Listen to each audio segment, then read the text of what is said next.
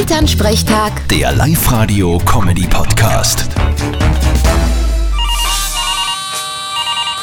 Hallo Mama. Grüß dich, Martin. Sag, hast du von den Australier gehört, der schon 111 Jahre alt ist?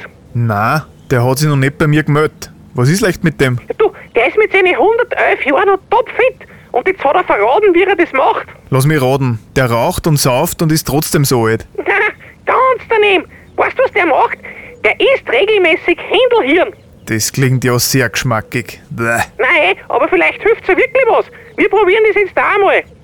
Papa, wir schauen mal aus. So, fort. So, Georg Friedrich. Da komm her, da komm her. Ja, bleibst du da?